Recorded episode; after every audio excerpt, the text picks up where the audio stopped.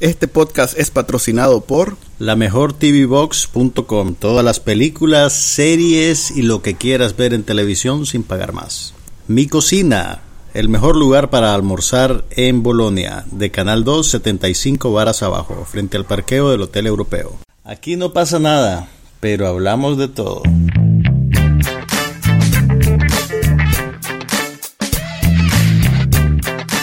Podcast sobre cine, TV, tecnología y todo lo demás.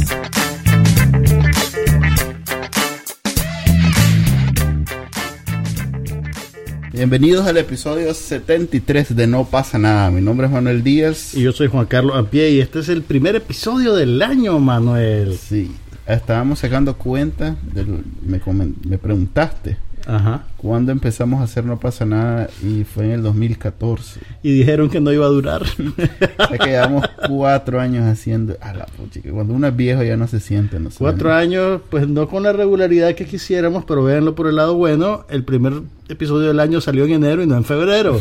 Así que hay que, hay que concentrarse en lo positivo. En realidad que diciembre siempre es un, un mes difícil y todo el mundo se da vacaciones. Nosotros nos dimos vacaciones. Estoy asumiendo ya que el show es mensual.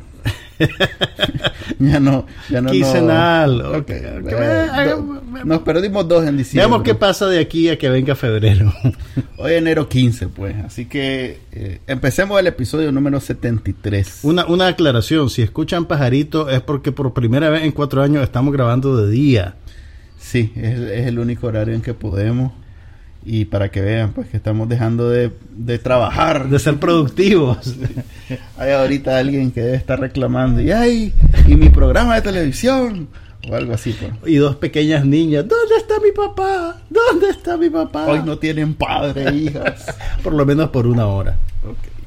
Hablemos pues entonces de puchica, desde noviembre hasta ahorita. seguro no hemos visto. hablado del último Ah, Jedi. ya era. Ok, hablemos de Ok, eso. ¿no? Antes de que se nos olvide completamente la película. Porque. Mira, era, era algo de, de una guerra en una galaxia. Eso sí, sí me acuerdo. Ok, entonces. Mira, sin recapitular la trama, puedo decirte que tenía rato que no me gustaba tanto una película de la guerra de la galaxia. Te lo juro, La en serio. que todo el mundo se está quejando que es Eso es lo que te quiero preguntar. ¿Qué es lo que pasa y por qué tanta gente se está quejando?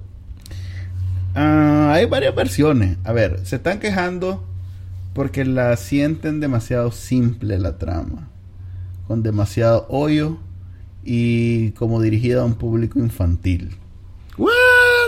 Ese es en general. Pero si siempre ha tenido hoyos y siempre ha sido infantil. Correcto. Entonces, eh, una explicación al odio del, del- del- de la fanaticada más básica de Guerra de la Galaxia es que esta gente que vio la primera película en los 70-80 y que tenían 12, 10 años. Culpable. Sí. Vi la primera película en los 70. O sea que ahora tienen 40. Entonces, ver una película de esa misma serie 40 años después, 30 años después, obviamente que te va a hacer sentir como que estás viendo una película. Creo que tienen que ver películas para adultos. En algún... No es tarde, no es tarde empezar a los 40 a ver películas para adultos. Pero vos, ¿qué te pareció?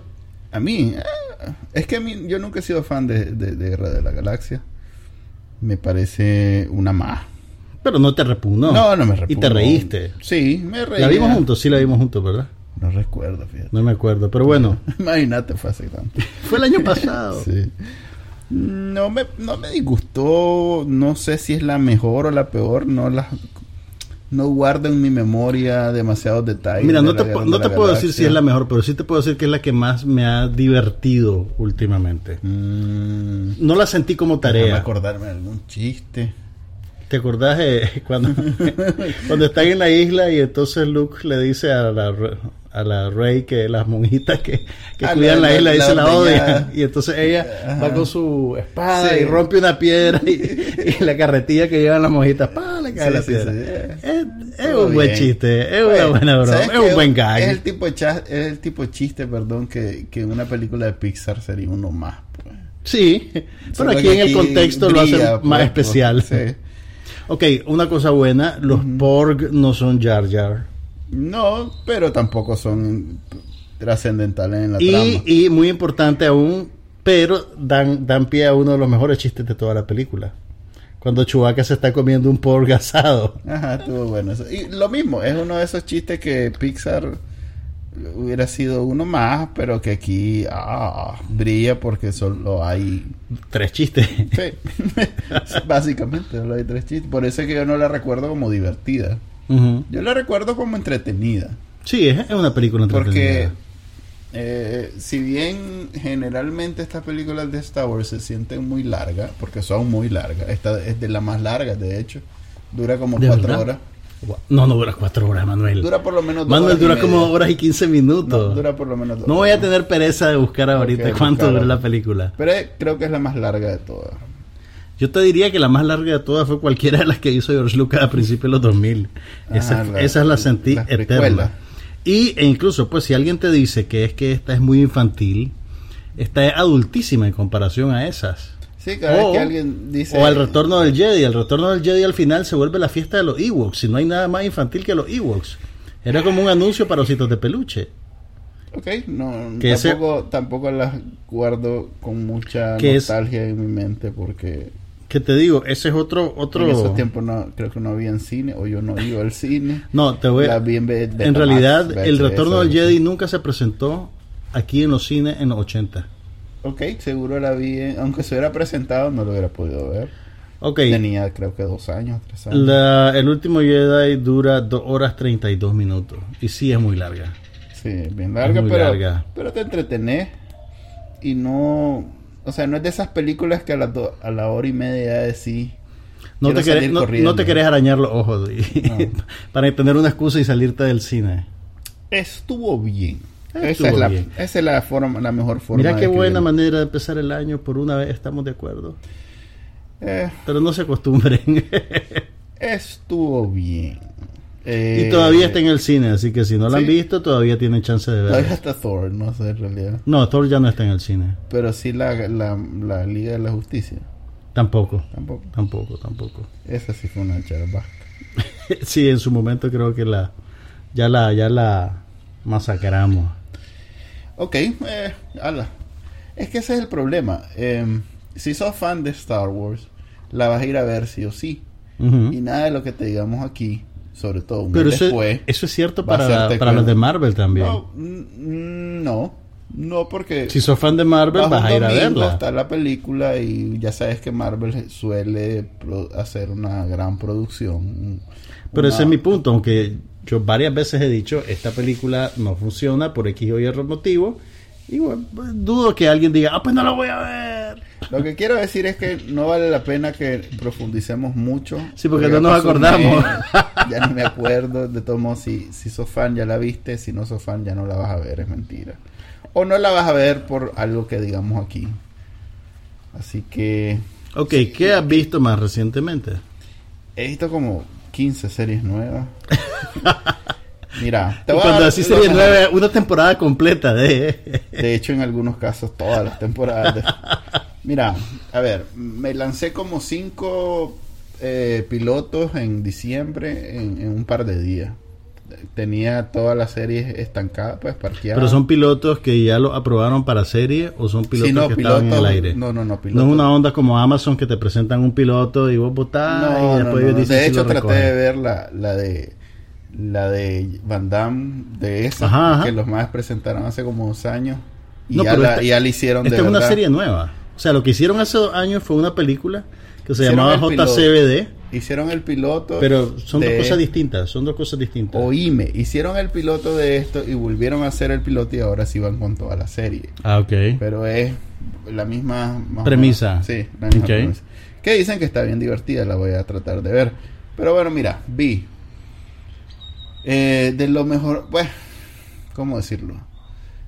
Alguna vez tal vez vos mencionaste Lovesick, que es Cruel Recall.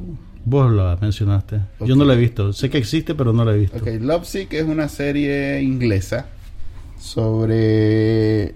Es, si te gustó mm, Friends con el aspecto romantic comedy de Friends Ujú. y si te gusta también ese mismo aspecto de New Girl, Es para el, Lovesick es parecido. es Friends para el siglo XXI. Sí, Ok. es, es- es- Es un maje, un grupo de amigos donde uno de ellos es enamoradizo. Y el maje resulta que le da clamidia, creo que. Y entonces tiene que comenzar a llamar a todos sus parejas sexuales de los últimos años para decirles que tienen Clamidia. que tal vez tienen, tienen- por eso se llama scrotal recall en, en Inglaterra en Reino Unido pero en, ¿Qué en- quiere decir esa expresión exactamente? Eh, scrotal es, de, es del el escroto. y recall es como que tenés que devolverlo que te devuelvan el escroto porque Sí. lo entregaste o Ah, digamos que está qué bueno que le cambiaron el título pues sí, le pusieron Love Sick en- está en ¿cómo se llama? Eh, Netflix está en Netflix bajo otro nombre y acaban de liberar la tercera temporada se, se va bien rápido la primera ¿cuántos capítulos tienen? ¿10? ¿13? 10, creo que la primera tiene 6, la segunda tiene 10 y la ahorita la tercera otros 10.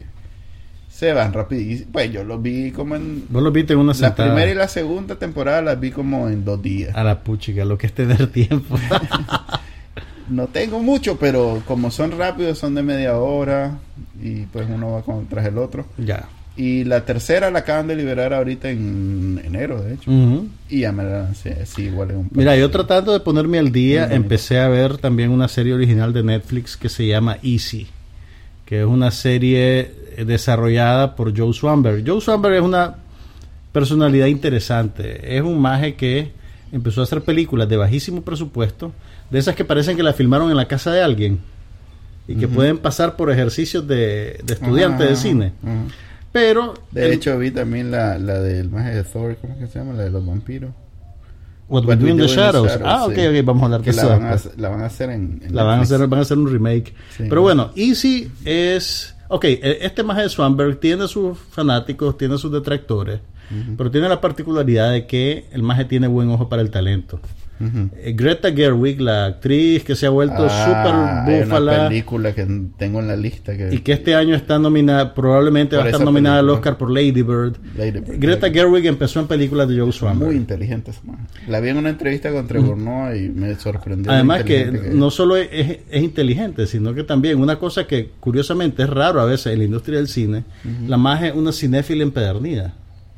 O sea, ve, es como ve películas... Tarantino. le- exactamente, es algo así como Tarantino, pero tal vez sin llamar mucho la atención sobre ese aspecto de su personalidad. Pero bueno, Swanberg está produciendo una serie para Netflix que es eh, tipo antología. Son eh, capítulos de media hora. Cada capítulo es una historia independiente con actores que tal vez no vas a ver en los siguientes capítulos y tienen que ver con cuestiones de relaciones de pareja y, y relaciones de familia. Y el, el- el tono es bastante... Todas se desarrollan en el área urbana de Chicago, por lo menos hasta donde voy ahorita. Y el reparto es mu- es súper bueno. O sea, son, son actores que has visto en un montón de películas o comediantes de alto calibre. Que ¿Cómo se básicamente se llama Easy. Ah, ya sé cuál es. ¿Ya sabes cuál es? Es, es una que eh, ¿La acabas de contar? No. Acaban de, ahorita acaban de liberar la segunda Ah, no, temporada. no, no. Creo que estoy pensando en una de, de Netflix que acaban de anunciar que se parece mucho a, a la película que le acaban de hacer parte 2. Estamos enredados. Demasiado. No, hombre, la, la de. La del más de Alien, ¿cómo se llama?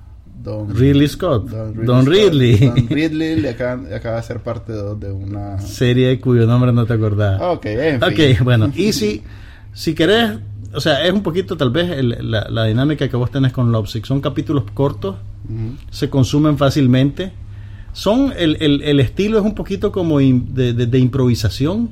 A veces sentís como que los actores están improvisando de volada sobre un marco de referencia bastante general de lo que debe ser. Pero tiene buen ojo para el talento, para reclutar actores interesantes. Eh, además tiene cierto nivel de, de- de sensibilidad hacia, hacia otras culturas. Hay un capítulo que trata sobre una pareja hispana, por ejemplo. Una pareja de mexicanoamericanos que reciben la visita de un amigo de juventud que puede ser que tenga algo con, con la muchacha, por ejemplo. pues Pero ese es el tipo de trama, pues son cosas de relaciones humanas pero vistas de esa manera. El mejor capítulo que vi en la primera temporada está protagonizado por Mark Maron. Hay El capítulos de- que son bien flojos, pues, pero el de, el de Mark Maron es buenísimo. Es sobre un... Que, que es el del el, el entrenador de la serie esa de Netflix, de lo... De Glow, exactamente. Glow. Y que además tiene un podcast súper exitoso que se llama WTF. Entonces Maron interpreta a un artista gráfico, a un a un caricaturista que está, digamos, en esa etapa de su carrera en la cual el más está ya ya pasó su momento, ¿verdad? Ya llega menos gente a las presentaciones de libros. Y entonces a su última presentación llegan tres estudiantes de arte y él, pues, agradecido con ellos, después se va a tomar una cerveza porque son los únicos tres que llegaron y entra en una relación con una de las muchachas. Eh, los muchachos lo invitan a su exposición de fin de curso y él que, y él que usa su propia vida como materia prima en sus novelas gráficas. Entonces, pues, por ejemplo, te presenta a su ex esposa en la novela gráfica eh, sin que ella lo haya probado necesariamente. Se ve retratado en la obra de arte de una de la muchacha con la que tuvo un affair y pues eh, no le gusta. Entonces empieza un- una gran discusión entre ellos que por supuesto los muchachos empiezan a filmar y la suben a internet y se vuelve un video viral del caricaturista veterano losing his shit, ¿verdad? Con los Young Whippersnappers. Y, ese, y, y solo te estoy contando la mitad del capítulo. Entonces, lo interesante de la serie, o sea, aunque, se- aunque tenga capítulos flojos, es que Ah, puedes no. contrastar. No estoy para que... No, no, no, pero cuando te digo flojos, no quiero decir tal vez que no son tan buenos como lo mejor. O sea, lo que te quiero decir, hay capítulos interesantes, hay capítulos no tanto, hay capítulos como este de Mark Maron, que, que es, Sobresaliente. es sobresaliente. E entonces, incluso en la comparación, eh, es interesante, pues, ¿me entendés? Comparar los diferentes tratamientos que le puede dar a una historia. Eh, vale la pena que le des chance, pues. Y, y si querés, empezar por el de Mark Maron. Lo vi, eh, vi la serie en la lista de, de de series nuevas, pero no me llamó la atención. Y lo más simpático, bueno, no es lo más simpático necesariamente, pero si bien son historias que no, que se cruzan superficialmente tal vez, en cada temporada va a revisitar a los mismos personajes y ver dónde están tiempo después. Entonces, si hay un capítulo de Mark Maron en la primera temporada, también hay otro en la segunda, por ejemplo. Entonces, eso, eso es, yo creo que es un experimento narrativo interesante. Pues al principio yo era bien escéptico y me tardé un año en llegar a verla, pero al final lo hice y, y no me arrepiento. Está simpática la serie. Ok, eso de así capítulos diferentes se parece a... ¿Cómo se llama? Eh, Black Mirror. Sí, o sea, no, el mago no está descubriendo la abuelada. Pues las series de antología han existido desde, desde los tiempos del, de- de lo- del inicio de la televisión, pues en vivo, pero, pero sí, pues est- está jugando con ese formato. Vi el, el- lo que te estaba tratando de decir es que me enredé todo. En realidad no tiene nada que ver Ridley Scott con Blade Runner, ¿o sí? No. Mm, Sí. productor ejecutivo. Ah, ok. Ah, con razón. Ok. Eh, hay una serie, vi el, el, el, el trailer de Altered, Altered Carbon. Carbón alterado. Es una de Netflix. ¿Esa es la de la que está de productor Ridley Scott? No. esta es... Con Joe Kinnaman. Esta es una serie que se parece mucho a Blade Runner. Ya sé, ya sé de qué me está hablando. Es con Joel Kinnaman. Con el que hizo el papel de Robocop en el remake de Robocop hace unos cuantos años. Que también aparecía en la versión gringa de The Killing. Y que hizo el papel del contrincante demócrata de Ah, Kevin correcto, Spacey en las últimas dos temporadas de House of Cards. Correcto. Eh, sale bien pompeado, de hecho, no lo reconocía. No, pero ese maje siempre ha sido Siempre ha sido alto y, Sí, y- alto y musculoso, sí. músculo, Pero ahora sale al nivel Lo que pasa es que ahora lo exhiben. América. ahora lo pues. exhiben. No, digamos que el nivel de Capitán América o de Wolverine, que no necesariamente... que le dicen contractualmente, Chele, Sí, mira, no hay vas a beber agua, no vas a hay comer". cinco escenas donde tenés que salir sin camisa. Sí, estamos a poner un equipo de 10 personas para esa escena sin camisa seis meses antes. Pero sí se... Bueno, mira, es ciencia ficción, de esa más acción que ciencia ficción. Sí. Se ve interesante. Eh, más interesante es que acaban de decir que van a hacer la serie de John Wick. Van a hacer una serie de John Wick. John Wick, ayer lo ¿A dijeron. dónde? ¿Quién? ¿Cómo? Netflix. Y va a ser con Keanu Reeves. Con Keanu Reeves y el mismo director. y el mismo- ¿Van a seguir la historia o van a Van a reiniciarla? No lo sé, solo dijeron O sea, que en vez de hacer John Wick 3, van a hacer una serie. Van a hacer una serie. Vaya, ve qué interesante. Sí, porque no es que van a agarrar a, no sé, ¿quién se parece que a Reeves que, que, que es barato? no van a hacer eso, que es lo que normalmente hace. A la hora de hacer algo, Por ejemplo, convertir alguna DC película en Comics, televisión, pues, sí. Estos más van a ser realmente. te, te voy a contar un secreto sucio. A pesar de que me gustó mucho John Wick, no he visto la secuela. Y ¿No viste la secuela? gustó. No, sí, sí, la vi, pero. Yo prefiero la, de, la original de Mel Gibson. ¿Cuál es el original de Mel Gibson? ¿De qué estás hablando? Una que se llama Payback. Pero estás inventando, no es original. No, no es la original, pero el mismo, el, el mismo novelista en el que Ok, basa John Wick. Estoy, estoy a punto de destro- destrozar tu mente. La original de Mel Gibson era El Vengador Anónimo. No, hombre, se llamaba Payback. No, yo sé, Payback es, Payback es una reformulación del Vengador Anónimo. Que por cierto, este año viene un remake del Vengador Anónimo. Mm, con la diferencia que tiene muchos elementos que tiene John Wick y es humorística versus John Wick. Ok, muy seria. había un perrito en Payback. No lo no recuerdo. Había un perrito en Payback. No, pero es mucho mejor Payback que John Wick. Eso lo sostengo y, y no, me, no me- Fíjate que no estoy tan casado con este argumento como para obligarme a ver ¿No Payback. te acuerdas de Lucy Liu diciendo jaba jaba? No. ¿No viste ese Payback? No. Deberías de verlo. No. Es un clásico. Es un clásico. Es un verdadero clásico.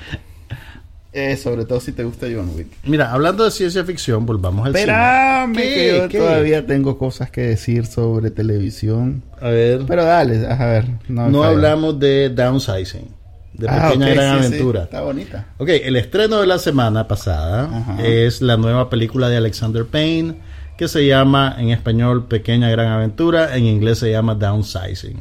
Es una sátira social, eso es algo que existe, Mm. protagonizada por Matt Damon, Ok.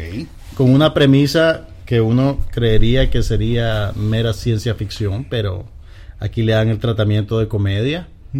Eh, la premisa de la película es que en el futuro cercano unos científicos preocupados por la explosión demográfica y los recursos naturales limitados de la Tierra desarrollan una tecnología para reducir a todo el mundo que quiera a la décima parte de su tamaño natural y por consiguiente poder vivir con menos recursos y con un menor impacto en el medio ambiente.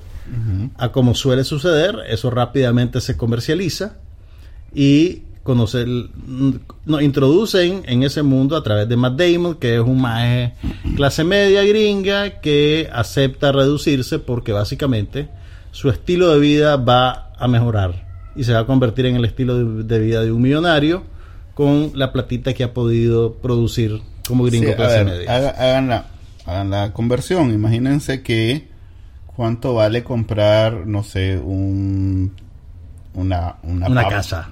Ah, ok, una casa por el espacio que ocupa. Si si medí 5 pulgadas, vas a usar un sol, un metro de esa casa que equivale a, a la casa completa.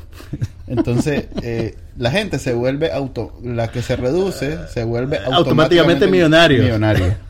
Entonces, esa es la gran Esa es la entrada de la película, pero fíjate que a, a mí me sorprendió todo el millaje que le sacaban a esa premisa, porque no se quedaban solo en la cuestión económica y de la cultura eminentemente norteamericana, sino que digamos que expandían la red y, y, te, y se burlaban de un montón de cosas, pues, y te hacían reflexionar sobre un montón de cosas.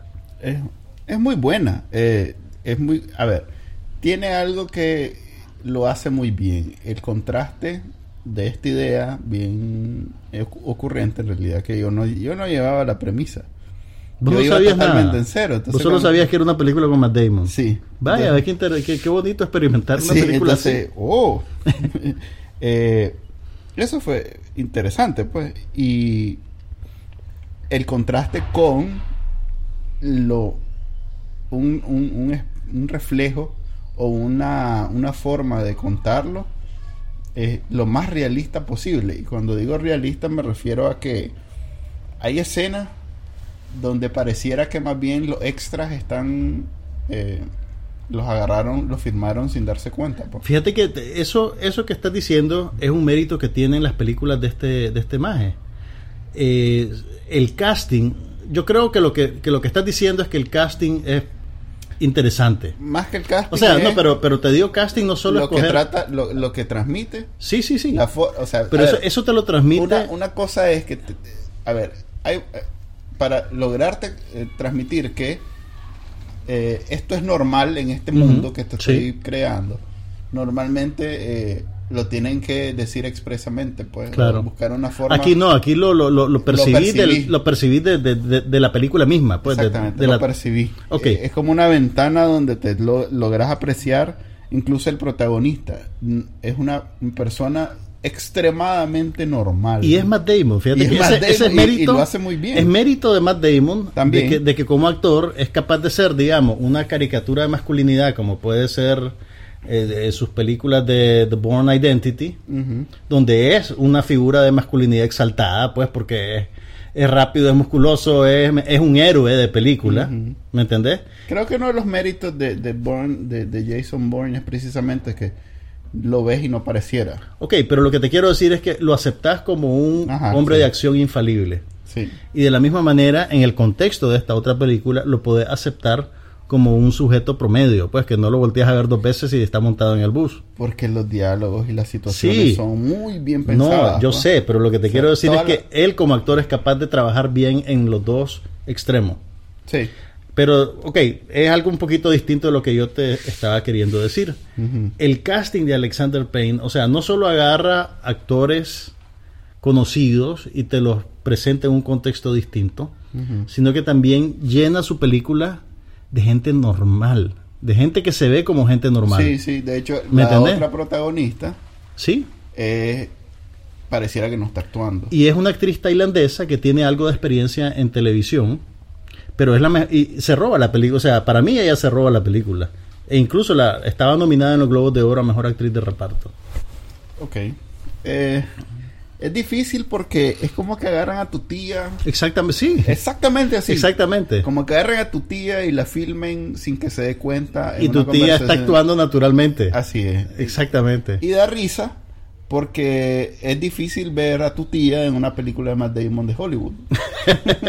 pues no, no es difícil, pero digamos que Pero no, es estás- no- contrastante. no es lo que uno espera naturalmente de una película. Esperar espectáculo. Entonces, sí, correcto. Especta- esperar una realidad Y- y una- exaltada. y, y unos diálogos más, eh, no sé, eh, elegantes, más. No esperas a la. Vos, chalo, boludo, vení. Oye, vení, hombre. Así, Pero así, funciona, pero así, funciona. Nada más que en, en, en vietnamita, pues el equivalente a vietnamita es lo que.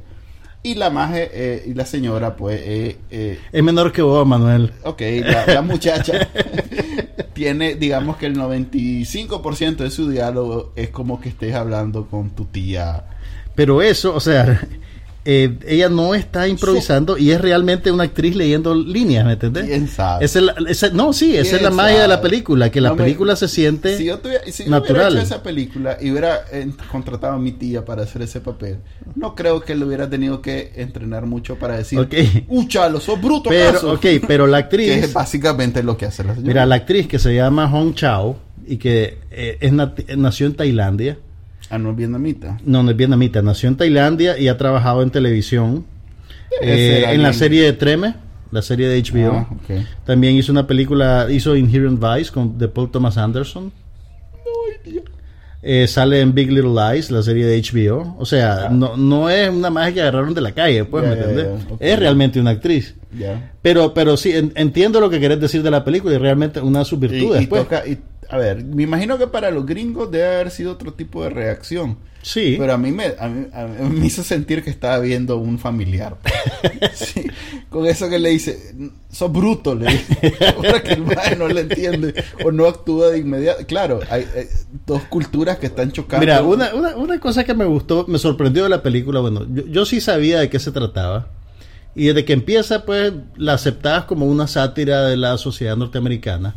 Pero no se queda ahí, sino que No, también... Es- es- son como cuatro películas en una. Mira, y, y, por ejemplo, a través del personaje de, de- de- de esta actriz, de alguna manera te retrata el, el- el prototipo de los países en desarrollo.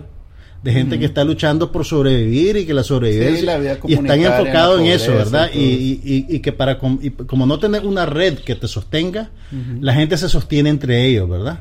Sí, sí. Y choca con el Exactamente. otro que le dice, "Ey, y en el, en el hospital no te dieron esto. Exactamente, el gringo espera que, que todo eso esté otro". cubierto Eso que y se sorprende cuando no es así. Y después lo- no se quedan ahí, sino que te presentan también el, el- el Los mundo según los europeos nórdicos que ya tienen todo lo inmediato resuelto y entonces están pensando en la sobrevivencia de la especie Sí. tres, tres siglos más adelante. Sí. Y después tenés además ese extracto de europeo que tal vez está más cerca del americano que lo que quiere es vivir bien y es un oportunista y es el personaje de Christoph Waltz que es divertidísimo también. Sí. Además con Udo Kier, que es- esto me parece... eh, eh, este actor de Udo Kier, el que hace el papel del capitán, ese maje siempre lo usan en las películas, por ejemplo, las de Lars von Trier, como un sujeto siniestro. O sea, vos ves a ese maje venir y se te, se, te- se te erizan los pelos porque nada bueno puede salir de él, ¿me entendés? Y aquí lo utilizan como, o sea, eh, eh, pues, gente. o sea, lo reinventan completamente. Bueno, no, ese más bien. Estos bien- dos, estos dos majes hacen, flexible porque. hacen una caricatura de lo que en Estados Unidos se llama poco caritativamente eurobasura. Ya. unos más europeos que solo andan bacanaleando, haciendo drogas, bebiendo guaro y viendo cómo, eh, cómo hacen plata, pues, sin importarle las consecuencias. Entonces, la, la película esta que empieza siendo una sátira del modo de vida norteamericano, termina, digamos, retratando por partida general a casi todo el mundo y lo hace de una manera bastante... No, no, no sentís que se están burlando porque hubiera sido bien fácil que se presentaran como superiores a, a, esta- a estos estratos de, de civilización, ¿me entendés? Pero vos sentís que es una sátira bien intencionada. Mm, No estoy seguro que sea una sátira realmente. Creo que es más bien una. Una representación. eh, consciente. O... Pero no, o sea, pero es sátira porque es un contexto humorístico. Ok. ¿Me entendés? O sea, estás retratando la conducta humana en un contexto humorístico y estás queriendo decir cosas que son verdaderas a través de cierta exageración Está bien. y de una premisa fantástica, pues. Es como es como Gulliver. Nosotros conocemos Gulliver porque se destiló como que si fuera un cuento para niños, pero realmente Gulliver era una novela por entregas para adultos que satirizaba la sociedad británica. Ya. En su momento, pues, es como Pinocho. Pinocho, si lees los textos originales de Carlos Collodi que lo publicaban por entrega en un periódico, es una cosa bien siniestra. Pero nosotros conocemos el de Walt Disney, pues, por eso. Ok, tampoco hemos hablado de Coco. No hemos hablado la de Coco, eh. que todavía está en cine. Está- Bueno, Sí. ya ven, Manuel y yo estamos de acuerdo. Vayan a ver Downsizing. Sí, vayan a ver. La van a disfrutar mucho. Creo que es la mejor película del año hasta ahora. Estas dos semanas. Sí. Eh, No, no, no es Keylor, ¿Cuál es Halo? la de Keylor Navas, Oh. de futbolista. Mm, Eh, Creo pensar. Te la puse difícil, pero bueno. Coco, ¿qué te pareció Coco? Eh, fíjate que me sorprendió. Hasta ¿Para bien o para mal? No dentro de la película. O sea, yo ya estoy claro que voy a ver una película de Pixar. Pero me está resignando a que la película mexicana de Pixar iba a ser la peor de todas. Hasta que entra el mundo de los muertos y entonces me, me dio un nuevo aire y en realidad ahí me comenzó a gustar mucho más. Eh, es bonita. Creo que es una de las que tiene más sentimientos junto con Up. Sí, creo que sí. ¿Será porque, al igual que Up, de alguna Eh, manera viejito. trata con la mortalidad? Sí, y con viejito. Creo que eh, la- las películas animadas generalmente, o bueno, digamos que Pixar tiene una forma muy emotiva de tratar con los viejitos. Como los dibuja, como los... ha- En general, eh, eh, difícil no... Es más, es más... Producen más ternura los viejitos que los niños en. Pixar, pues, en el mundo Pixar, no sé. Eh, estuvo bien. Me, la, la trama no, no me cambió la vida. Pues no es- que sí, por ejemplo, eh, ¿cómo se llama la del robot? Wally. Wally sí me gustó mucho la historia y en general. Esta me gustó más, este, eh, los escenarios. Visualmente es muy- es muy rica. Es mucho mejor. Creo que el, el héroe es el perro. Es lo más, realmente lo más divertido de toda la película. Mira, bien interesante cómo vos podés ver los ingredientes de la fórmula. Pues tenés el perro que es el como el mejor amigo, ¿verdad? Que hace que está ahí para hacer comedia física. Sí. Tenés el villano que eventualmente no es el que vos crees, pero hay un villano. Eh, tenés el héroe que va a emprender un camino y- en el cual va a aprender cosas que no sabe. Eh, que, que no está mal pues identificar esos ingredientes lo que a mí lo que a mí me gusta de esta película y en general Pixar cuando no está traficando con secuelas lo hace siempre es que a pesar de que son elementos familiares la película te arrastra en su historia y la experimentas como que si como que si fuera algo nuevo. Mm, sí, es nueva, es algo bien... Es más, eh, y, y yo creo que y creo que es la primera película animada así, mon- monstruo, que, que se extrae de la cultura latina. Ahora, yo tengo, pues, tengo amigos mexicanos que dicen que, ay, que qué barbaridad, que es apropiación, que no sé qué. Ah, bueno, eso, eso, eso es uno de los detalles Y- que me quedé la duda. Sí. Todo lo que sale ahí es realmente Parte de la costumbre. parte de la costumbre o, o no. Mira, no sé, no sé, No lo o sea, sé, ni yo sé tampoco. Yo me imagino que un mexicano Podrá va a tener otra experiencia con esta película que la que podemos Creo tener que nosotros. igual, igual yo me ofendería si llegamos a hacer una película de la cultura nicaragüense y comienzan a meter unas cosas que no nada que ver. No, no te sabría decir si esa es la base de su de su de su crítica pues a la película. Eh, En México le fue muy bien en la taquilla. Así es la película más taquillera. en la Así que yo creo que, que en algún nivel tal vez es una minoría la gente que se siente ofendida o que cree o que la interpreta como un ejercicio de, apro- de apropiación cultural. digamos que igual aquí este todo el mundo habla de la cultura pero eh, si, si regalas pinolillo y regalas Coca-Cola te aseguro que te acaba la Coca-Cola y el pinolillo no. Entonces digamos que en México no debe ser muy diferente pues.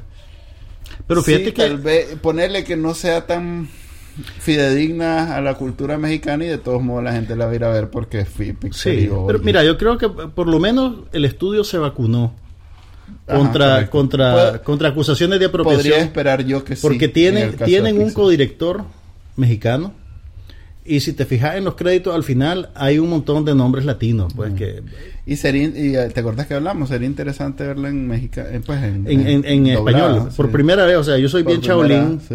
y mi regla es que yo veo las películas en el lenguaje original del país donde se produjo para no ver doblajes, pero esta película está Valdría la pena verla. está tan tan embebida en la cultura mexicana que para nosotros es reconocible y familiar Sí. que me dio ganas de, de- de- verla en español. Pues había algo había algo raro de, de estarla viendo en inglés pues porque la vimos en la versión en inglés Sí. con subtítulo en español.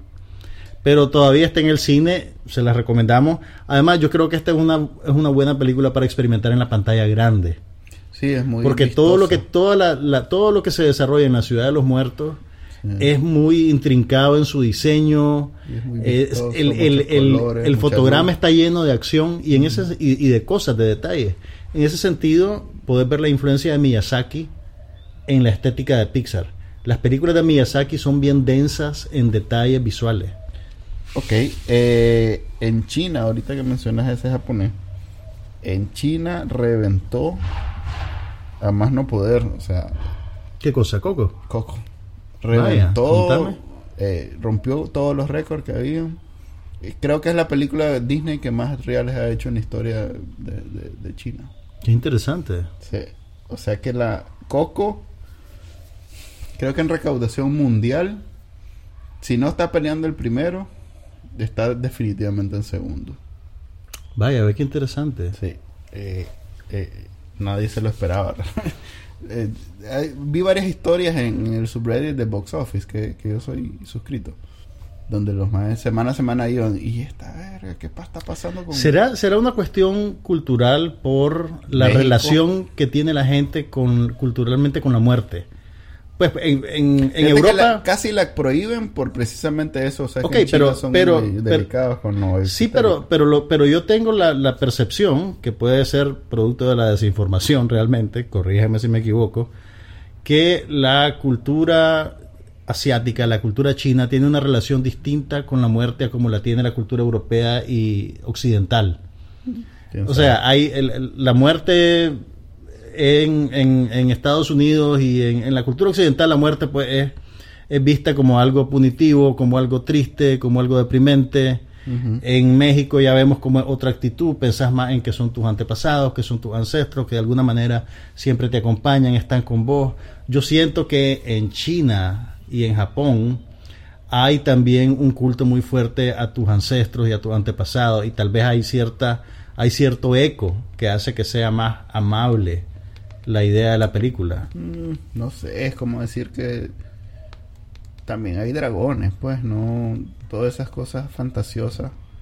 No hay de dónde- pues, es como decir que, que Pero en Europa ser- creen más en, en, en, en vampiros que O sea, lo, lo que quiero decir es que es, es un poquito más familiar. Ya son cosas tan universales que, que no lo siento como que pueda haber una diferencia entre... Pero bueno, eh, yo la verdad eh, con Coco no tengo mucho que ver en el sentido que nunca he celebrado el Día de los Muertos, no, te- no tengo idea de qué se trata, no sé. No, no, aquí se celebra el Día de los Sí, Muertos. pero la no, gente va a los, yo va a los personalmente, cementerios. Sí, pues, pero todavía he ido a gritar a las purísimas, pues, pero el Día de los Muertos... Entonces no te, no te sabes. Es más, aquí lo celebramos de una manera diferente como lo celebran los Sí. mexicanos. pues. Ah, no, sí, es muy diferente. Pero bueno, estuvo bonita y creo todavía que está en el cine. no hay nadie que no la haya visto, así que de todos modos. Pero si no la han visto, ahí está todavía en el cine para que aprovechen. Fíjate que vi varias películas también. Vi Pa- Patriots Day. La del... La, de la, de dieron en el cine, pero no la vimos, ni vos ni yo. La vi en televisión. La dieron como en septiembre o en octubre. Mm, ¿Qué tal? No, no, no. Vi Founder, está bonita para los emprendedores que quieren saber la historia de McDonald's. Esa vos la viste, Yo la vi, sí, yo escribí sobre ella. ¿Te gustó? Lo mejor, me gustó hasta cierto punto. Me gustó mucho la actuación de Michael Keaton. Eh, me gustó el, el, el, el ambiente. Me gustó el... el- Ah, que transmiten bien los... exactamente, 60, y los personajes me parecía que estaban bien, bien definidos, bien interesantes. Todo bien. Por fin vi Mulholland Drive. No te puedo creer. Ay, pues y ahí no había nada que ver. Estuvo, estuvo ¿Y qué te- difícil y- y ¿Qué diciembre. te pareció? Eh, lo que los fanboys, los que no son fanboys de Don... De Don, De Don David. Ajá. piensan eso, pienso yo. Ok, a Manuel no le gustó, pero sepan que Ah, La ok. encuesta de Ah, críticos. ok. críticos no son Hablando fanboys. de críticos. Espérate, espérate, déjame terminar la idea. Según las encuestas de críticos manejadas por el Instituto del Cine Británico, el BFI, que es una augusta institución, Me gusta. en el sentido augusto de la palabra, Ok. eh, Mulholland Drive es la mejor película de la primera década del siglo XXI. Ahí le voy a dejar eso y voy a Ujú. retroceder. Hablando de Y hablemos de críticos, otra cosa. Bright. ¿De qué? Bright, la última película de Will Smith que se transmite. Ah, ok, ok, en- la original de Netflix. La Ajá, yo no, no la he visto todavía. Pero todo el todos mundo... los críticos te dicen, uy, basura, no sé qué. Ya. Manuel lloró viéndola. No lloré viéndola, pero es quizás una de las mejores películas de acción que no es secuela de nada, Ajá. ni es remake de nada. Y por mejor querés decir que es la que ha tenido más vistas en Netflix. No, mejor hecha. O sea, vos, es más, la pongo por encima de John Wick, la pongo por encima No te de creo. varias de acción. ¿La pones por encima de John Wick? Uh, sí, hombre. Es una, una sólida película. Me de vas a hacer verla. Mm, Me vas a hacer Una verla. sólida no. película. No, está bien. Están viviendo donde lloran cosas. Pero si querés ver una buena película de acción, Ajá. Ride es definitivamente una sólida. ¿Sabes que es del director de... Ok, yo no, no, no quiero, no quiero charrulear al brother por una película mala. Pero es el director De de... Fast and the Furious. No, no, no. No, no, de Fast and the Furious no, no te digo que sea mala. De El Escuadrón Suicida. Ajá, correcto, sí, sí. Ok, pero, ok, Es mucho mejor esa, esa es una mancha en su currículum. sí. Pero antes del Escuadrón Suicida, David Ayer hizo End of Watch, que es una buena película. Es aquella con Jake Gyllenhaal y Michael Peña, que son policías. Ajá, ajá, ajá. Era una buena película. Sí. Entonces, ok, Bright, contame, ¿qué, ¿cuál es la premisa de Bright? ¿Qué Mira, pasa con Bright? Bright es una cop movie como lo eran Es un body, Es un body, cop- movie, como body 48 horas. correcto. Pero recu- me recuerda mucho a esos tiempos de 48 cuando eran bien hechas, las disfrutaba y eran los blockbusters de esos. Lo que ahora son los. Parece un blockbuster de los superhéroes. 80. No, mm, yo me sentí como que por fin estaba viendo una Body Cup movie bien hecha. Lo que pasa Nunca es que en día- viste 48 horas. No, como no. Ah, bueno, entonces. Pero estoy hablando de 20 años de espera, pues. Ok, ok. Quizá Oh, oh, oh, hoy en día- Arma letal. Arma letal. Ajá, también. en los tiempos de Arma Es más, veo la serie que es una chanchada. Ajá. Porque es una. Porque te recuerda un poquito la otra. Sí, por. A ver, los 90 fueron la época de oro de las Body Cup movies. Yo diría los 80, pero tal vez es mi edad que se está delatando. Para mí, la más eh, la, la sobresaliente de toda esa generación es dos de, de, de Bruce Willis: Ujú. Eh, Last Boy Scout, que es con Ah, este ok, Damon y Die Hard Wayans, 3. Y Die Hard 3. que Ok, Die Hard- ok. Es donde, ¿cómo se llama? Pero Samuel técnicamente Sam Jackson no es un policía. Jackson. No, pues, ok. Pero es el pero género. son dos brothers. Es el género. Esas dos, eh, siendo Boy, Last Boy Scout mucho más eh, normalita. Espérate, Eh, Las Boy Scouts no era un body cop movie. Él no tenía un compañero de patrulla. ay, no seas tan... ¿Quién era el compañero de patrulla en Las no, Boy No Scouts? era, él era detective y el otro era el cliente. ¿Y quién era el cliente? Ah, era Damon Wayans. Damon Wayans Ok. con la Halle Berry. Ok, dos, dos brothers viviendo una aventura Ok, a policíaca. ver, pues, pero ya sabes cuál es el tipo, que toda la película es resolver un caso. Claro. Y, en este caso es un Ah, policía bueno, y un orco. Creo que murió con Rush Hour porque hizo la mayor cantidad de dinero posible que se puede, que ya no hay manera de hacer más dinero que están haciendo otros. Ok, sin querer socavar tu apreciación por Bright, debo llamar tu atención al hecho de que ya había un producto cultural con una fórmula similar antes. Porque la premisa de Bright es que tenés a un policía humano, que es Will Smith, y a un orco, que es Joe Edgerton, es el actor. Ok, Ok. hay una serie, hay una película de los 80 que además se convirtió en una serie de Fox que se llamaba Alien Nation y que entonces era un policía humano que tenía un compañero de patrulla que era un extraterrestre.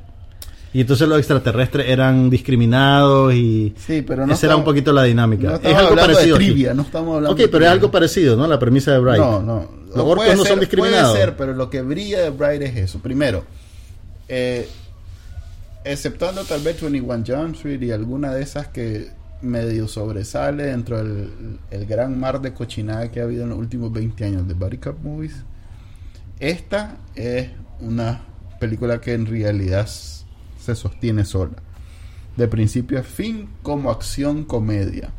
Esas otras son más comedia que otra cosa. Eh, digamos que Training Day es más drama que comedia. Esto es acción y comedia y en realidad Will Smith se, se contiene en su papel, no, no, no, no se roba nada. Es Pero es siempre es Will Smith. Es pues. Will Smith. Siempre Ok. gracejo y correcto, pues, pero seguro de sí mismo y sí, pero, pero tenía rato de no, no da- que no le daban una hora de ¿Cuál fue la última? y la última película que lo vimos fue Suicide Squad. sí, pero no era él nada más. Sí, era un, era un ejército. Por eso aquí le dieron una hora Ya. para desenvolverte, Prix. Ya. Se- Haz lo que quieras. lo tuyo. Sí, lo tuyo. tuyo. Entonces, y eh, lo interesante es que eh, eh, el trasfondo es como aquella escena de, de Naked Gun que, que la última creo que que están en, en- en- seguro no la viste que, está- que hay una bomba en los Oscars Ah, sí, sí, la vi, claro que. Que- y que todas las nominadas eran algo normal con un trasfondo épico Ok. entonces, esta es como Ti- Titanic, pues. Ajá, ajá. Esta es la historia de dos personas que se conocen en medio del holocausto y, en la, y, la caída del imperio, no sé qué cosa. Entonces, es- básicamente, esta es una body cup movie donde uno da risa y hay acción. Pero el contexto es bien interesante porque es como que eh, todas esas historias del, del Señor de los Anillos y, y- y Game of Thrones y todo eso. Bueno, no sé Game of Thrones. Sí, ¿verdad? Sí, Game of Thrones Ujú, hay dragones y eso. Todas esas cosas fantasiosas existieron realmente y fueron parte de la historia. pues. Entonces hay hadas, hay orcs, hay, ¿cómo se llama? Elves, hay Elfos. centauros, hay todo, hay En, magos. en Los Ángeles. Pues, en, la, en la ciudad de Los el Ángeles. mundo, en el mundo, ok. Entonces, es la, la película se desarrolla en Los Ángeles y entonces este se- es contemporánea, es, digamos, es hoy, 2018, Ujú. pero con eso como historia y, y, y, pues lo, lo oís como quien oye, no sé, el- que los mongoles conquistaron todo el mundo, nada más que es el, el mago no sé quién conquistó. El reino de los humanos y entre los orcos y los elfos. Silver Lake. Ok, entonces todos estos se unieron para... Es interesante porque no es, digamos, este, no es la intención como Marvel, que es la intención sentar la base para las 15 películas que vienen. Eh, ¿Te Sí. gustará saber que Netflix anunció que va a ser una secuela? Pero que no estaba garantizada cuando hicieron la primera. Pero no ahora había. Sí, ahora sí. Ahora sí. Después de un par de semanas de reventar la pista, ser la Dijeron un número. Dijeron cuántas veces se vio la película. No, y nunca lo, Netflix nunca ha dicho cuánto. No, pero, pero sí dijo que era la película más vista en su historia. Ok. Entonces, en efecto. eh, O, o que era el original más visto. Pues no, no, no me acuerdo la- muy bien La popularidad fue ¿Cómo lo- inversamente proporcional cómo lo a verbalizaron? los comentarios de, de la crítica. de la crítica. Lo cual generalmente es en cualquier película de cine, la crítica te mata. Sí, Porque- no. Sí, no. Porque terminan yendo solo La de los que Marvel. definitivamente. Mira, la de Marvel. Ninguna la de... Marvel tiene dos o uno en Rotten Tomatoes. Pero acord, ok, acordate de la reinvención de Hulk que dirigió Ang Lee. Esa tuvo muy malas críticas. No lo sé. y La que era con la que era con, con el actor australiano Eric Bana. Ok, y tampoco fue gran taquilla. Fue taquilla saludable. O sea, mi, mi punto es que Bright, al igual que las películas de Marvel ahorita, son Este inmunes a crítica. Esta es la taquilla más grande. Además, no tenés la barrera del dinero. O sea, ya pagás Netflix. Puede ser, sí, tiene sentido. O sea, no, o sea, no, no te lo digo por demeritar la popularidad de la película, está bien, lo acepto. Mi lo, que te punto quiero es, decir, lo que te quiero decir es que Mi punto algo es que, que- toda película tiene que lidiar y que esta es no, tu- esta no tuvo que lidiar con ella. pudo ir, pasarle encima a eso. Pero sabes también en parte por qué. O sea, no, no, pues no te digo que es por eso, pero Hay las películas que en. Estados Unidos se exhiben teatralmente, usualmente ya hay una dinámica con la crítica Ujú. en la cual se las presentan antes a los críticos para que ellos publiquen sus columnas. Pero un día antes para evitar no, no, no. que Hay, hay, hay, hay, hay los presentaciones. jueves, miércoles para No, hay presentaciones especiales adelantadas. Ok, pero Porque existe, existe la costumbre, sí, hay, hay embargos, obviamente, y, y hay un acuerdo en cuándo sale la, Sí. el artículo. Pero te matan. Pero existe una, una mira, tan, la, y, y la costumbre está tan arraigada que cuando el estudio no lo hace, se interpreta como que el estudio sabe que la película es mala. Mm. Y como no le beneficia en nada, Están diciendo eso de Han Solo ahorita. y están diciendo, y, y pasó, porque no es que lo estén diciendo, con una película de acción que se llama Proud Mary, que es protagonizada por Taraji P. Henson. Eh, Sony está enterrando la película. En el sentido de que no solo no se la presentó adelantada a los críticos, sino que la está poniendo en muy pocos cines, en mercados muy chiquitos, lejos de la audiencia urbana que probablemente favorecería a una película de acción Ah, protagonizada por la estrella de Empire. Por- Pero bueno, eh, vol- volvamos a Bright entonces. Ok, Bright, a pesar de todas las eh, críticas que creo que fue unánime que dijeron que era malísima. Sí, fíjate que no le, no recuerdo haber visto un, no leí las críticas porque quería verla. Pero todos los comentarios que yo vi así en Twitter eran bien negativos. Sí. Pero bueno, Nada. Manuel, ganaste. Bobby No. Will Smith y David Ayer ganaron. Mira, Metacritic tiene 29. 29 de 100. 29, 100. Eh, y aún así es una excelente película de acción. Y Di- vale la Asterisco, pena, ¿no? dice Manuel. ¿Se acuerdan al principio del podcast cuando Manuel y yo estábamos de acuerdo en todo? Creo que ya, ya terminó esa parte. Pues, pero la Yo no verdad la no la he visto. Pues no te Así puedo decir es. que sea una mala película. No la he visto. No la. Eventualmente la veré. Tengo como 100 cosas en el watchlist que me interesan más, pero algún día la veré. Ahora, ya que jugaste la carta de Netflix, yo también la voy a jugar. Con una película que vos jamás vas a ver, pero la tengo que recomendar. Ujú. En Netflix se estrenó como película original, con su brand y todo de Netflix, un drama que se llama My Happy Family, Mi Familia Feliz, Mira que, mira qué cosa más exótica. Es una película de Georgia, la ex república de la Unión Soviética, que ahorita técnicamente está independizada, pero tal vez no tanto como, como los independentistas querrían, porque estaba siempre bajo la influencia de Putin. Pero es un drama familiar sobre una mujer que un día, una mujer ya madura, una profesora de literatura, que un día que decide que está harta de vivir con su familia. No pasa necesariamente un detonante dramático, ¿verdad? Simplemente ella decide que quiere irse a vivir aparte. Y entonces la película te ubica en ese contexto doméstico realista y deja que ella tome su decisión. ¿Ah? Y le da cáncer. ¿Y le? Y le da cáncer. No, no, no, no, no. Simplemente la película observa las consecuencias de su decisión. Es súper interesante. O sea, no, no, es, no, es no, es la, no es la película que vos verías para entretenerte, pero si sos cierto tipo de público, te puede interesar mucho. Y es una película súper, tiene mucha resonancia, siento yo, con situaciones que nosotros conocemos o que vemos aquí en Nicaragua. O sea, sin, sin conocer mucho de, la, de Georgia, más que lo que la película te presenta, la dinámica social es muy familiar. Y es una película bien interesante. Así que si quieren ver algo más adulto, pueden ir a ver My Happy Family. Adulto significa drama. Sí, es un drama, es un drama. Pero no drama. A ver, debe haber una forma de definir cuando hablamos de drama porque creo que vos usar drama para drama. Training Day y es eso que drama. acabas de describir es drama también. Sí. Entonces haber una forma de distinguir entre Training Day, que es una buena película, versus una película donde filman una hora y media de alguien hablando en un cuarto sobre cosas que pasan en la Mira, vida lo que, real. lo que está lo que está pasando ahorita es que vos estás asignando un juicio de valor a un género. Y No, estoy asumiendo que un género, género, estás porque asumiendo que un género es malo porque a vos te parece aburrido. No. no. No. La a ver.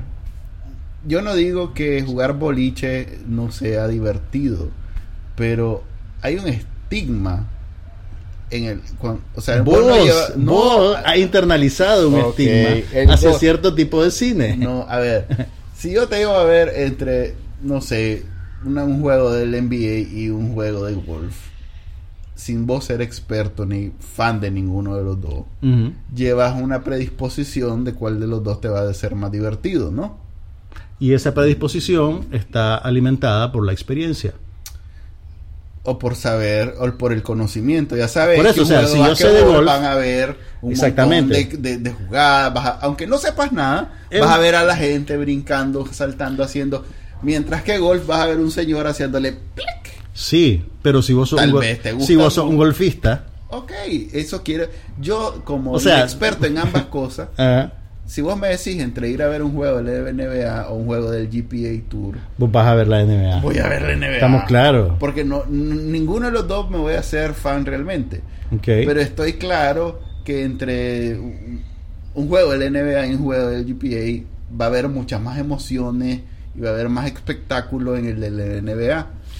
Va, Eso quiero di- distinguir yo sin ni- ninguna de predisposición de considerar un género malo o bueno, que va a haber más espectáculo y diversión y no sé qué en una película de, de, de- de drama como Training Day. es un espectáculo de otra naturaleza. Estoy de acuerdo.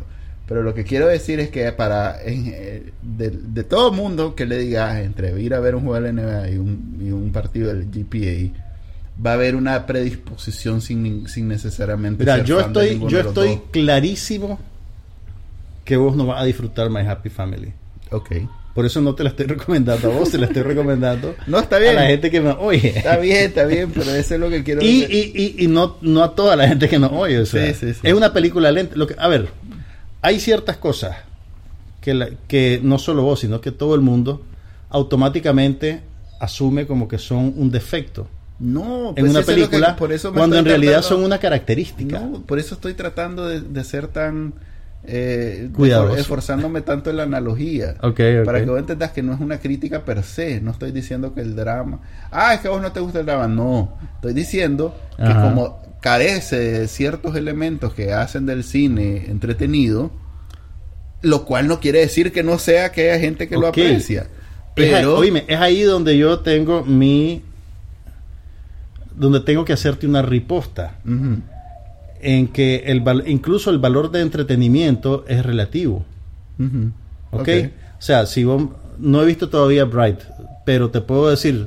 A ver, que las que, los elementos que sí contiene, a vos te parece que vos los disfrutes de más.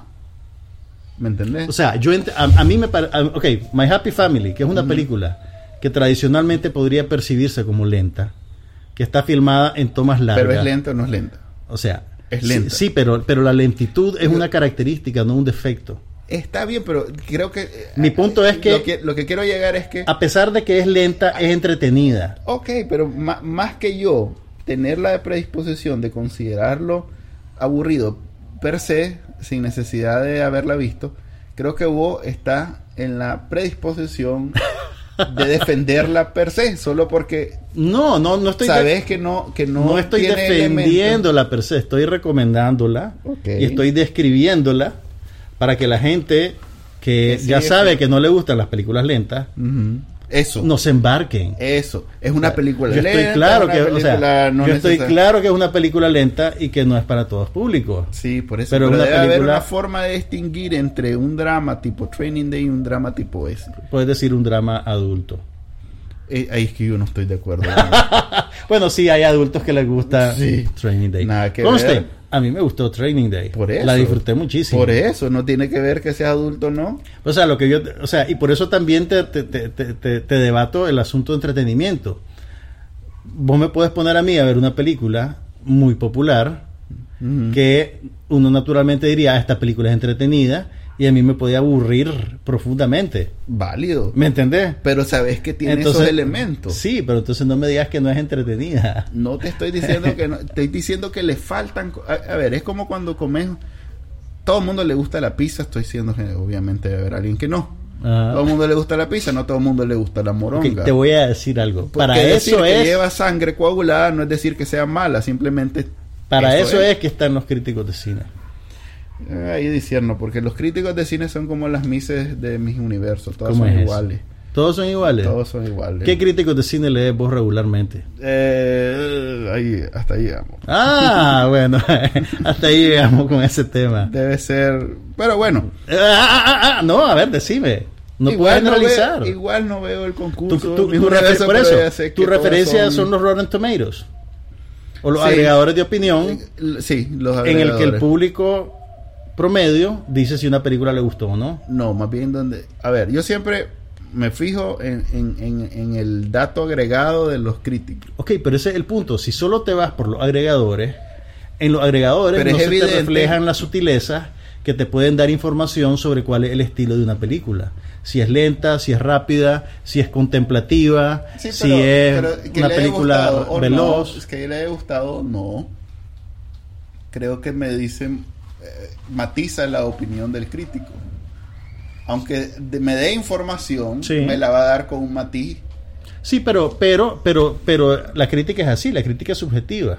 Por eso. Con el tiempo, si vos lees, si vos lees bastante a un crítico Pero por particular, ejemplo, por ejemplo, mis películas favoritas a ver, no necesariamente son las favoritas de los críticos. ok, ¿ya? por ejemplo, Entonces, no sé, las de Guy Ritchie no necesariamente están en el top 10. de Lock, Stock and Two Smoking Barrels que tuvo la- muy buenas críticas. Para mí, una de las más aburridas. Pero fue la primera. Ok, pero no es la mejor. Eh, no necesariamente tienen eh, un gran. No impresiona a los críticos nunca. Y sí me parece que es lo mejor. De, pero bueno. Eh, eh, cuando haya. ¿Cómo, cómo nos fuimos, ¿Cómo nos fuimos por este agujero? Porque estábamos discutiendo sobre si, como yo dije, Bright, vos dijiste esa drama. Pero no puede ser que el drama incluya tan. Es como comedia, pues. Hay comedias lentas. Sí. pero Mira, hay una, mira, te, te voy a, te voy a poner un ejemplo Ok. de los mejores chistes que yo he visto en mi vida en una película. Ay, aquellas películas que te gustan a vos de. Y lo, De lo Oh, como, brother, where "Ey, I la go". lepra, la lepra de montaña. no, no, pero esas a mí me parecen extremadamente lentas. La de, por ejemplo, la de Oh Brother, Where Art Thou? Las películas de los hermanos Cohen. Sí. ¿Te parecen extremadamente lentas? Extremadamente lentas, no. Wow. No, no me acuerdo de haberme carcajeado, si acaso. Hmm. El Gran Lebowski. No, no me carcajé. No lo puedo creer. Y eso que sí es, es la mejor de los más, ¿no? Es la más conocida, la más Eh, popular. no, es la más popular. Ok. Es la más popular y es un- una película de culto. Pero bueno. Dos comedias adicionales que solo voy a Usted, hacer un la comentario. verdad, después de cuatro años ya saben de dónde viene Manuel y ya saben de dónde vengo yo. Pero quiero, a ver, lo que pasa es que de los dos, el, el verdadero crítico de cine sos vos. Sí, entonces, pues, pues, quién sabe qué queda de mi reputación después de que desmantelaste a la crítica durante 40 minutos, pero no, No la importa, desmantelé, simplemente di- le puse. Pero bueno, mira, dos, dos películas vi adicionales comedia. A ver, que contame. Tal vez has visto Marigold Hotel. No, no. Fíjate que para una señora, ya señora, me la me recomendó. está, vi- está viendo películas de señora, Manuel. Sí, por eso una señora me la recomendó y dije, ok, no hay nada que ver. Viejito Va enamorado. la va a estar la niña aquí cerca. no me Me puedo la- distraer, Sí, pues. no me puedo, Puedo lanzar de una de esas de dick jokes y fart jokes. que entonces- reclaman toda mi atención. Sí, entonces voy a ver esta que... ¿Viste la original o la secuela? Las dos las vi. Ok. ¿Y, Para que veas. y qué ma- ah, ¿Viste las dos de un solo? No, pues como en dos semanas de diferencia. Wow. Son entretenidas. Si Ajá. tenés más de 60 años... Te vas a sentir muy identificado. Bueno, Sí. yo sí vi una película de señora. Conste, señoras, no lo decimos negativamente. no, a mí me dio risa. Victoria y Abdul. ¿Viste Victoria y Ah, Abdul? me ma- es también con Judy Dench. Sí, es con, Eh, con Judy Dench. Solo que Judy Dench y como ocho... Ocho, de ocho actores super actores de ingleses nivel, veteranos. sí. sí. Así que creo que Marigold Hotel le gana a tu... Que ayude A- a, a- a- Victoria y Abdul. Sí. bueno, Solo empecemos. por en cantidad de actores de Sí, calidad. sí. Eh, lo, lo mejor de Victoria Abdul es, es Judy Dench. Sí. Pues, Igual en, en Marigold La película es un poquito esquemática. ¿Sabes cómo es la película? Es el tipo como de película. Miss Daisy. No, no, no. No, porque Driving Miss Daisy tiene lo suyo. Eh, es como el, el tipo de películas que Miramax mercadeaba agresivamente a finales del, a principios de los 90 como producción de prestigio. Mm. Porque es una película de época, son todos actores británicos, no ofende a nadie la película, hace que te sientas bien con vos mismo porque viste esa película, decís, ah, la, qué sensible que soy yo. Así es Y la reina Hotel, Victoria. nada más que... Y, y se hace de la vista gorda con todos los pecados del, del colonialismo británico, porque dicen, miren, Esta no, fíjate que tiene su, su- Tiene lo su suyo. contenido social. no, bueno, o sea, lo tiene, pero es suavizado, pues, ¿me Ah, entendés? ah, pues sí, o sea, eh, estás en la plena época de lo más horrible del colonialismo británico y, ¡ay! La reina es amiga de un maje de la India, miren qué lindo. Así es, Mario. No era tan malo el colonialismo, porque esta bella amistad también fue posible. Entonces, eh, Vi también, a propósito de eso, eh, Lovesick. Perdón, La Big, serie. The Big Sick.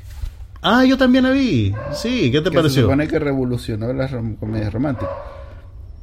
Está bien, es una comedia Está bien, romántica. o sea, se o sea, deja no, sé si revolucionó a la comedia romántica, pero es digamos que es una comedia romántica que alcanzó cierto nivel de éxito y desde hace tiempo no tenías una comedia romántica que hiciera eso. Sí, está en las malas. ese Es muy interesante. Por eso es que Love Está bien la hecha. serie de, de, de, de, de Netflix, te gustó tanto. Sí, porque tengo rato de no ver una En comedia el fondo eso es lo romántica, que Manuel. Díaz quiere. El muchacho. Una historia muchacha. linda donde la muchacha se queda con el muchacho. Ven, Manuel es humano después de todo. También vi dos chanchadas de acción American Assassin y Ajá. The Foreigner, la de Jackie Chan. con- Ah, la, la que quieren poner a Jackie Chan como que sea un señor serio.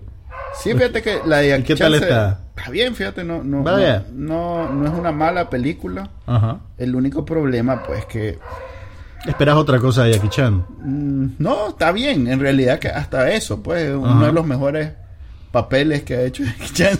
Por lo menos no, no es solo acrobacia, pues, el Ok. mae actúa, te crees el personaje. Vaya. Eh, la historia no está tan saca- pues no es, no es como las películas del mae, la cola cómo es que se llama Este, Hard to Kill. Steven Seagal. no es como las de Steven Seagal que, ¿Qué le búfalo? que se la sacan de las nalgas y, y no tienen sentido y de pronto los rusos contra los eh, Mira. esta está un poquito más pensada ok. y, y está bien actuada y las escenas de acción son muy buenas ¿Cuál es esa American Assassin? Que decís que es malo. no esa eh, es la de Michael Keaton con el otro maje de Oh, esa la dieron en el cine. Sí, la dieron y la en el dimos cine. por vista, no la vimos. la vi en televisión ¿La viste en la tele? Mira, yo vi una película de acción que me hubiera gustado que vos la vieras para que la platicáramos. Es una película completamente demente. ¿Cuál? Se llama Brawl in Cell Block 99 Ah, sí, es la que con Vince. Vaughn. Sí, sí, sí. Es una película de acción La que, ver. Que li- o sea, ¿Sabes a qué me intencionalmente recuerda? Una española que de un maje eh, pelón, un español. Zelda 200 Sí, me recuerda la. 211. Bueno, te lo recuerda porque el póster es parecido. Sale el maje pelón con el tatuaje en la cabeza. Pero, mira, en, en- es una película. es una película de acción totalmente demente. Cuando tenés los, los- los- los repuntes de acción son súper grotescos y súper gráficos. Pero es. Pura película de este maje. ¿Cómo es que se llama? El inglés. Que, que, que sí vi la serie también en. ¿Cuál? Ay, jodido, hombre. La película. Dale, seguí, seguí. Ok, lo, lo- lo que quiero decir es que estilísticamente es una película que va en sentido contrario de lo que ahora se acepta y se vende como una película de acción. El ritmo no es muy rápido. Eso en- vi en la crítica. Incluso la- la- las secuencias de peleas, por ejemplo, ahora ya estamos acostumbrados a que hay un montón de cortes y de que y de que lo que tenés, que hemos platicado mucho de eso, es Que que, parece película, y eso es lo que te iba a ya- que, que tenés la percepción de movimiento y de cosas, pero no Ah. necesariamente sabes Mm. que- que- quién golpea a quién, de qué manera y en qué momento. sí, el- acá- Jason Bourne. Exactamente, acá tenés planos más abiertos Parece película de Tom Hardy. donde, donde vos ves claramente el, el- el- el movimiento, pues el, el desplazamiento físico. Y es el- la violencia es brutal, o sea, es una cosa que, te- o sea, Hay un documental de una, de una, hay un documental eh, filmado en una cárcel que es una terapia de grupo ajá. de puros presidiarios que también lo tengo en Oh, lista. yo creo, leí sobre él ahorita, pero el título se me escapa. Eh, ya te digo cómo se llama, pero igual dicen que la viol, o sea, obviamente como es documental no salen los No te ponen a- los momentos en que se pelean. Ahora, pero dicen que termina compungido. ahora, si bien la manera de observar de la película y, y el principio de la película vos podés percibir cierto pretendido realismo, poco a poco la película se empieza a meter en un espacio eminentemente mitológico y absurdo. Pero, pero, pero vos ves que... Pero es Vince Vaughn, o pero sea, es, o sea, vos ves que es, la, que es una característica, no un defecto. No es que los majes eh, se- im- empezaron a improvisar en algún momento. Eh, y es bien interesante. Y al mismo Vince Vaughn lo usan de una manera que yo no recuerdo haberlo visto antes. Porque vos sabes que él es un actor súper verbal.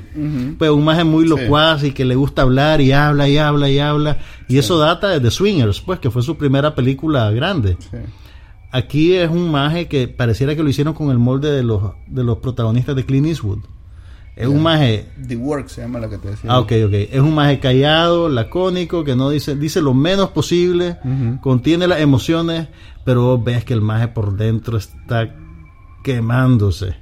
Vaya. Y cuando libera su agresividad, es una cosa totalmente, eh, eh, es como de teatro del gran guiñol, pues, ¿me entiendes? Es una cosa absurda Una referencia que, me pasó de que- largo. que te choca, o sea, o sea, a ver, hay momentos en esa película que vos decís, que yo por lo menos así, no puedo creer que acabo de ver eso. Ya, ya.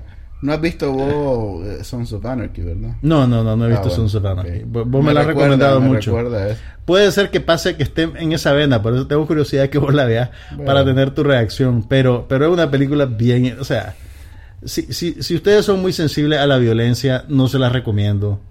Porque hay, hay, hay cosas bien grotescas.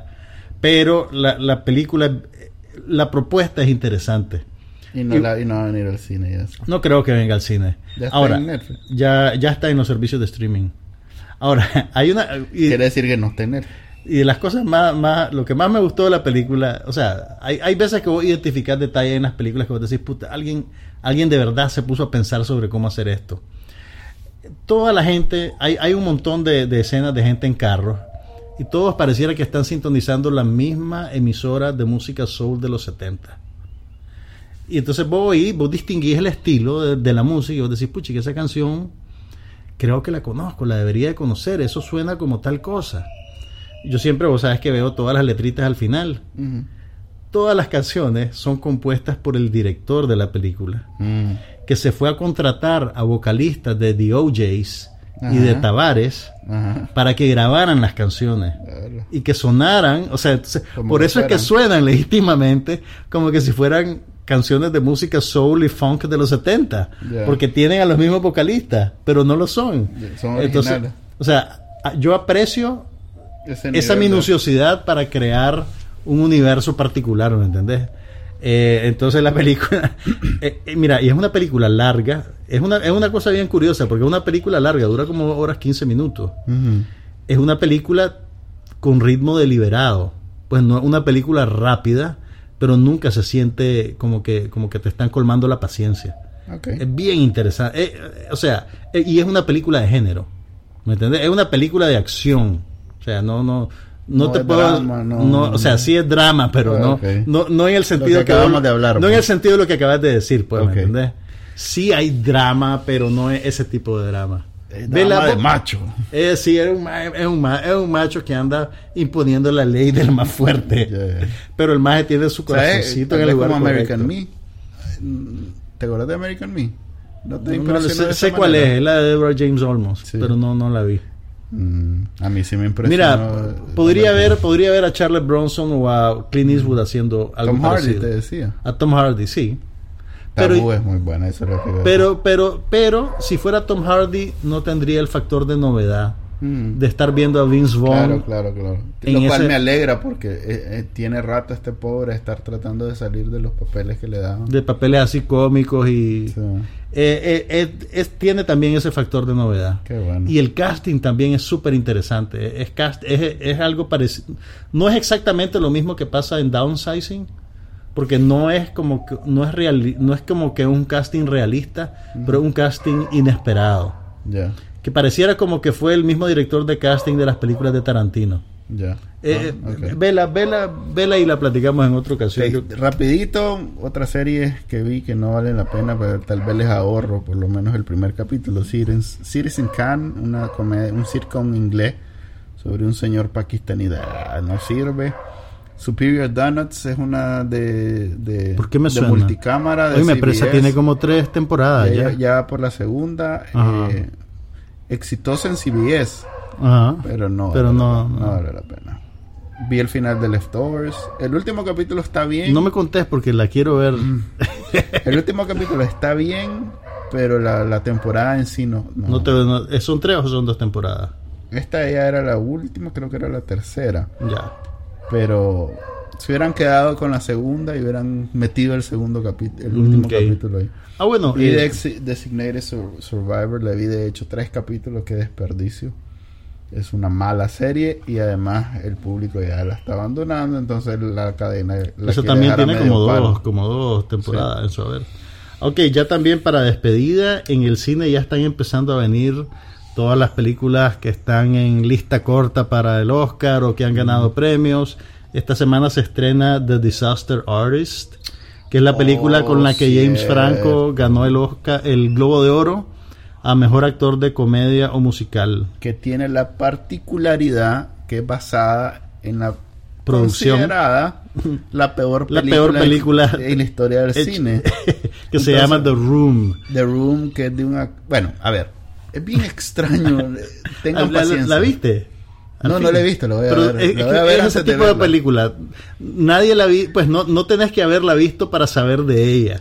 sí correcto es considerada la y van a ver escenas en, en, en la cultura popular siempre sacan escenas famosas de esa película porque toda la película es mala es, es muy mala y, y la gente la considera la, la película más Y The Disaster Artist es una película Basada basada, en un libro que Ajá, correcto, reportea, digamos, la creación de The Room. Cómo es que esa película llegó a hacerse y cómo es que se convirtió en un fenómeno cultural. Sí. Porque se convirtió en un fenómeno cultural Sí. en Los Ángeles. Sí, es una película Entonces, famosa.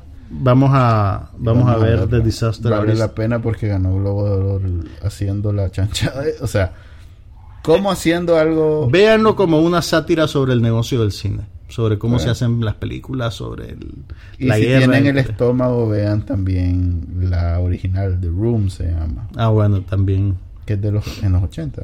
¿no? No, no, Los Room es 90. como del 2002. No te creo. Sí, sí, sí. No, no puede ser. Sí, es del 2002, una cosa así. En serio. A ver, ya vamos a, vamos a chequear nuestro handy dandy ¿Cómo ha logrado tanto? Ok. Voy a aprovechar para hablar. The Room es del 2003. Yo no ¿En estaba tan lejos. Y, así es de famosa con solo menos de 20 años. Así es de famosa. Así que ahí vamos a vamos a verla. Ok. Aprovechen para verla en el eh, para ¿La ver es que te dije, Disaster Artist en te el dije cine. maravillas de Deuce el año pasado? Sí, sí, sí. Hay una serie de Showtime que se llama I'm Dying Up Here. Oh, esa tiene rato de estar al aire.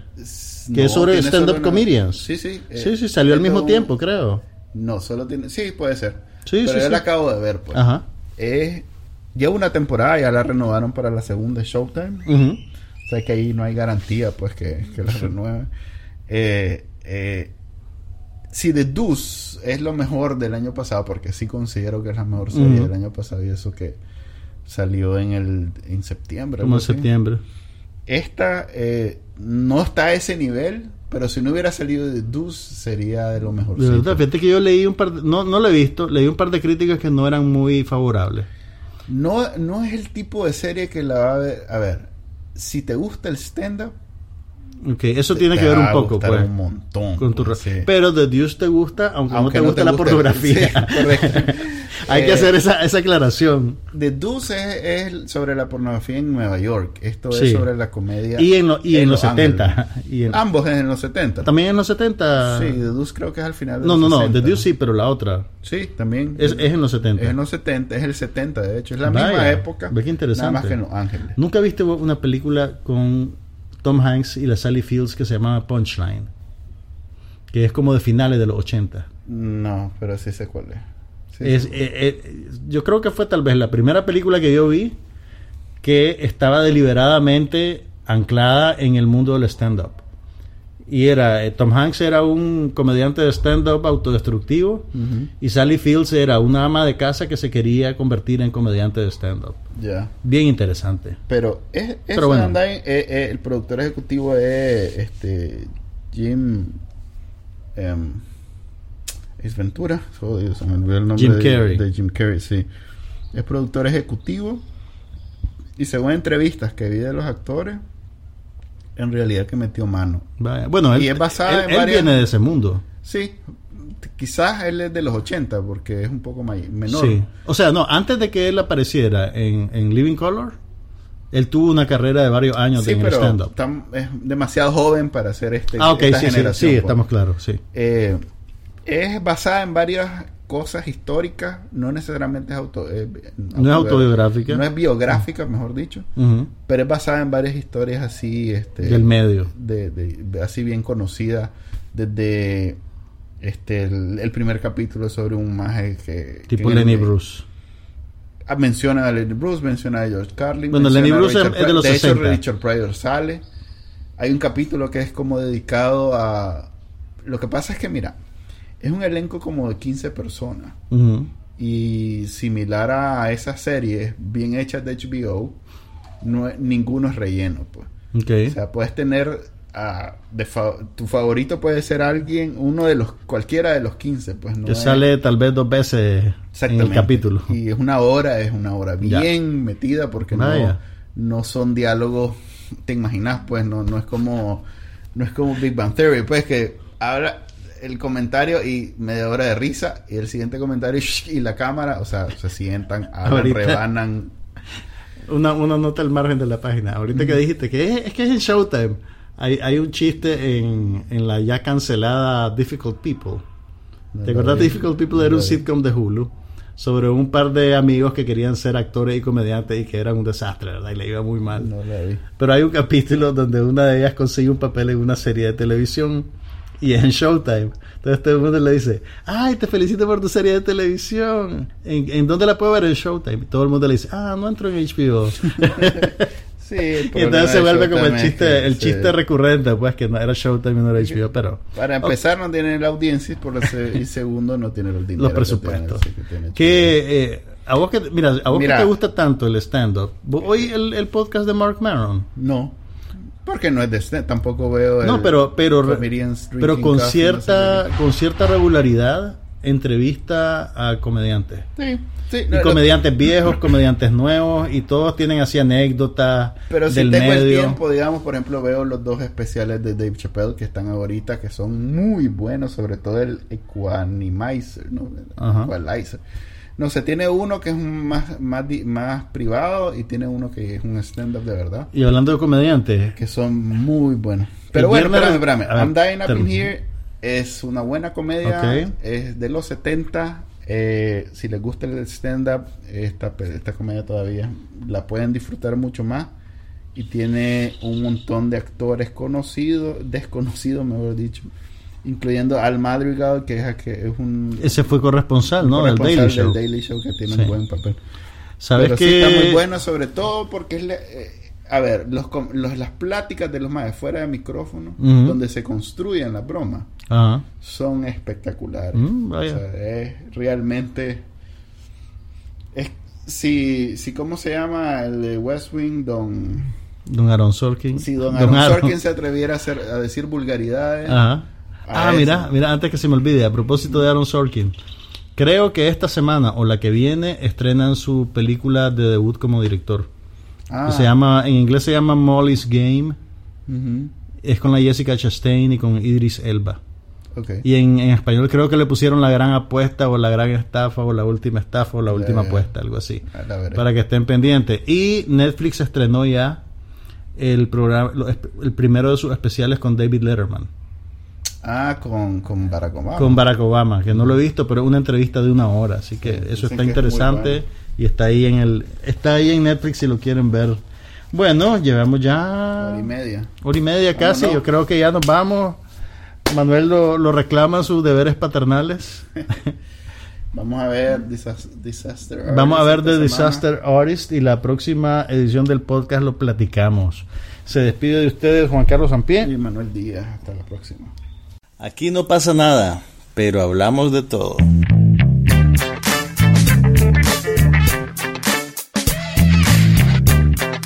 Un podcast sobre cine, TV, tecnología y todo lo demás.